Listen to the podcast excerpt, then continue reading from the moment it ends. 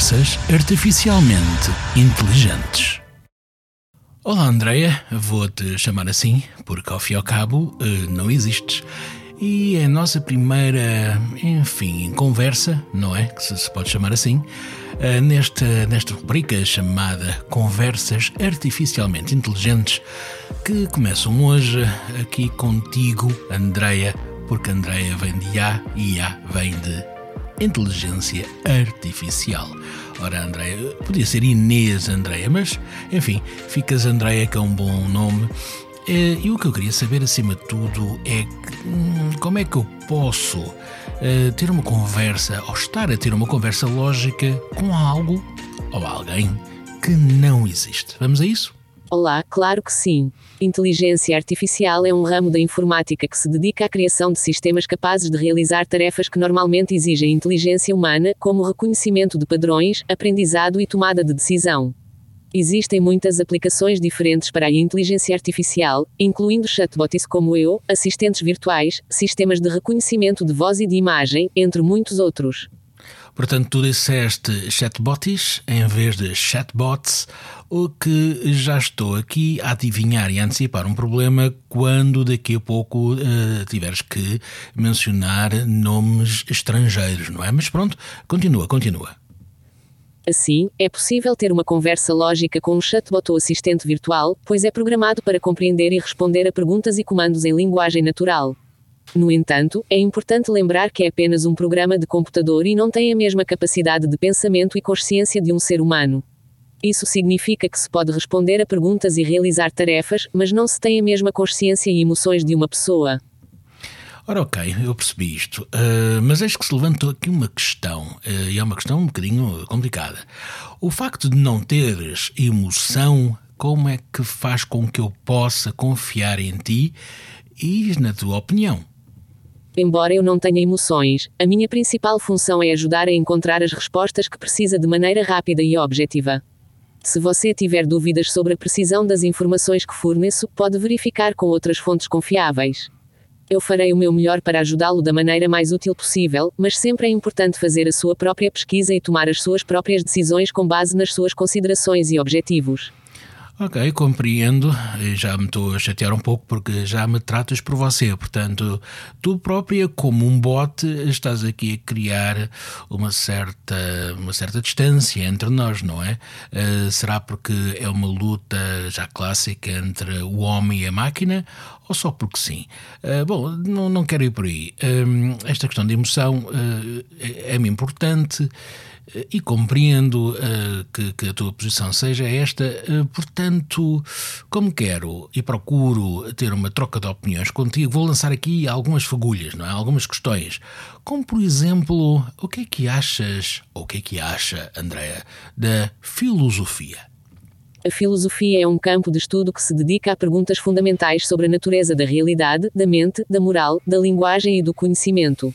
Alguns dos principais ramos da filosofia incluem a ética, a lógica, uhum. a metafísica e a epistemologia. Muito bem. Se você tiver alguma pergunta específica sobre a filosofia, fique à vontade para me perguntar. Eu farei o meu melhor para ajudá-lo a entender melhor o assunto. Ora, eu farei o meu melhor para ajudá-lo a entender melhor o assunto. Bom, eu sei que se fosse em inglês, uh, tu, Andreia, uh, eras brilhante. Uh, sendo em português, ainda com aqui alguns toques de, de algum sotaque abrasileirado, temos aqui, pronto, esta, esta pequenita, esta pequenita inclusão de, de, de, de alguns termos que façam com que a conversa não seja assim muito correta, não é? Mas vamos continuar, ok. Portanto, tu, tu já explicaste o que é que é filosofia de uma forma forma normal, pode ir à Wikipédia, está lá isso tudo escrito, tudo bem. Mas agora vou-te tramar, Andréia. Qual é o teu filósofo preferido? A filosofia tem uma longa história e existem muitos filósofos importantes e influentes ao longo dos séculos. Alguns exemplos de filósofos famosos incluem Platão, Aristóteles, René Descartes, Immanuel Kant, John Locke e Soren Kierkegaard. Ora, tu disseste Descartes. Aqui estava já. Eu já estava a adivinhar que isto ia dar, dar raia, não é? Com, com não estrangeiros. Mas porquê que tu dizes René Descartes? Eh, pois, porque se calhar. Enfim, não, não vamos por aí, né? Mas disseste Soren Kierkegaard, uma coisa também assim um pouco esquisita. Mas passa, passa. O Kant também passa, o Locke também. Bom, podia ser pior, mas vá lá. Ok, então já disseste assim, dos teus preferidos, que não são bem preferidos, mas eh, dentro do ramo psicológico, eh, e sendo tu uma máquina, Andreia, hum, qual é o mais humano no teu ponto de vista? Na psicologia, o termo humano pode referir-se a muitas coisas diferentes, como as emoções, o pensamento, o comportamento e as experiências humanas em geral. Dessa forma, é difícil dizer qual área da psicologia é a mais humana, já que todas elas estudam aspectos da experiência humana de alguma forma. Algumas áreas da psicologia que podem ser consideradas especialmente humanas incluem a psicologia clínica, que se foca em tratar problemas de saúde mental, e a psicologia social, que estuda como as pessoas se relacionam com os outros e como o ambiente afeta o comportamento humano. No entanto, todas as áreas da psicologia estudam aspectos do comportamento e da mente humana de alguma forma e são importantes. Sim, são importantes. Tudo bem. E a mente humana e blá blá blá. Então, vou agora ser um bocadinho ainda mais direto. Então, para ti, Andréia, o que, é que é o humanismo? O humanismo é uma corrente filosófica e psicológica que se baseia na crença de que o ser humano é o centro do universo e que todos os seres humanos têm o potencial de realizar suas próprias aspirações e alcançar a autorrealização. Podes respirar um bocadinho, está bem? Podes respirar um bocadinho. O humanismo enfatiza a importância da livre escolha e da responsabilidade individual, bem como a valorização da dignidade humana e da autonomia. Na filosofia, o humanismo é uma corrente que se desenvolveu na Europa renascentista e que enfatiza a importância da razão, da ciência e da individualidade. O humanismo renascentista foi fortemente influenciado pelo pensamento grego clássico e pelo cristianismo humanista, que enfatizavam a importância da educação e do conhecimento. Ok, então falas de humanismo renascentista, pensamento grego clássico e cristianismo humanista. Isto começa aqui a ficar um imbróglio muito interessante, não é? Então, e da filosofia passamos então para a psicologia, porque também a psicologia também é humanista, não é? Na psicologia, o humanismo é uma corrente que surgiu na década de 1950 como uma resposta ao modelo behaviorista e às teorias freudianas dominantes da época. Behaviorista e teorias freudianas. Portanto, behavior, lá está o inglês, mas convém aqui sempre fazer uh, um reparo, não é? Ok. O humanismo enfatiza a importância da experiência subjetiva e da percepção individual, bem como a capacidade das pessoas de se autodeterminarem e de tomar decisões por si próprias. Alguns dos principais expoentes do humanismo na psicologia incluem Abraham Maslow, Carl Rogers e Viktor Frankl. Ui, o tá humanismo bem. tem sido influente em várias áreas da psicologia, incluindo a terapia, a psicologia educacional e a psicologia organizacional. Muito bem, ok. Então, no meio disto tudo, e falas que te fartas, afinal, para bote tens muita, muita opinião e vocabulário. Uh, bom, não vamos falar então uh, da, tua, da tua forma de dizer uh, nomes estrangeiros, mas no meio disto tudo, e aquilo que me interessa, e interessa a todos os que me ouvem, os que nos ouvem, não é? Qual é o papel da teologia no humanismo? Isto, perante tu, uma máquina, Andreia, falar de teologia é complicado, ou não? Diz-me lá. O humanismo é uma corrente filosófica e psicológica que se concentra na natureza e nas potencialidades humanas, e não necessariamente tem uma relação direta com a teologia ou com as crenças religiosas. Uhum. No entanto, alguns humanistas podem ser teístas ou espiritualistas Ah. e podem ver a teologia como uma forma de entender o mundo e o propósito da vida humana. Outros humanistas podem ser ateus ou agnósticos e podem enfatizar a importância da razão e da ciência na compreensão do mundo e do ser humano. Ah, já vamos aos ateus e aos agnósticos, já vamos, mas continua lá. Na filosofia, o humanismo renascentista foi influenciado pelo cristianismo humanista, que enfatizava a importância da educação e do conhecimento e valorizava a natureza humana. Uhum. No entanto, o humanismo moderno geralmente é visto como uma corrente filosófica secular e não necessariamente tem uma relação direta com a teologia. Ok, pronto, já percebi que estás aqui a fazer uma divisão, tudo bem. Mas disseste, falaste há pouco de, ateus e de agnósticos. Ora, há muita gente que faz confusão ainda com, com estes parâmetros, não é? Um, e quem é ateu disse agnóstico e vice-versa.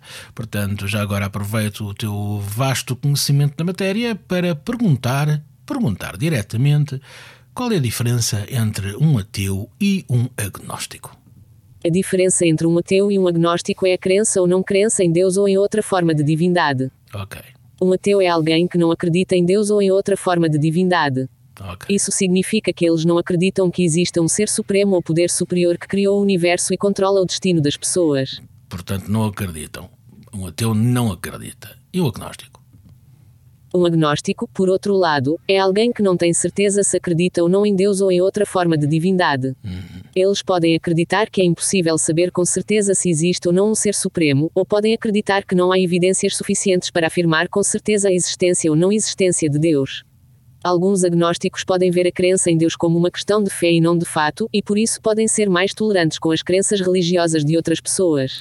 Ok, então, pelos vistos, ser agnóstico eh, dá para muita coisa, não é? E é muito confortável. Eh, Ser ateu é que não, porque é uma pessoa radical, não acredita e ponto final. Agora, ser agnóstico, ah, pá, sim, podemos ir, evidências, tal, certeza, existência, não existência de Deus e tal, acredito em todas as coisas, acredito, pode haver fé, pode não haver e tal, mas é um, é um pouco aqui, sei lá, pode haver divindade ou não, poder superior ou não, o universo pode ter sido ou isto.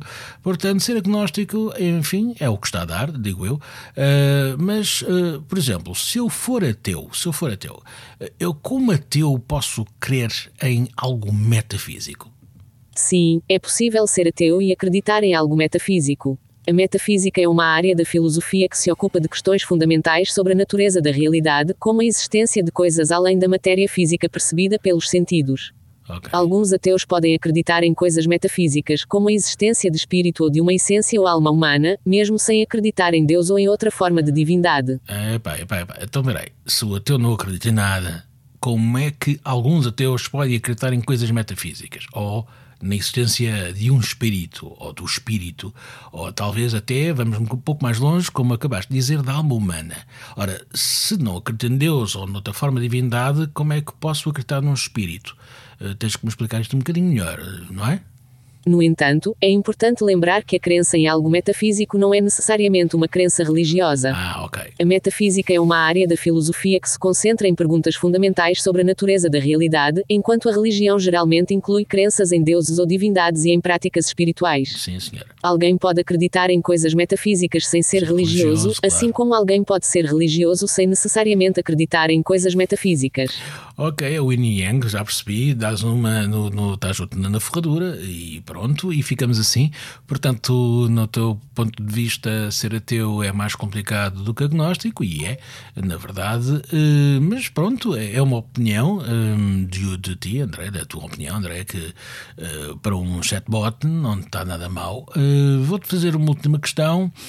Uh, mas ainda relacionada com isto, uh, se, se um ateu uh, não acredita em nada que lhe seja superior, como é que existe espaço para a tal existência espiritual que também já mencionaste?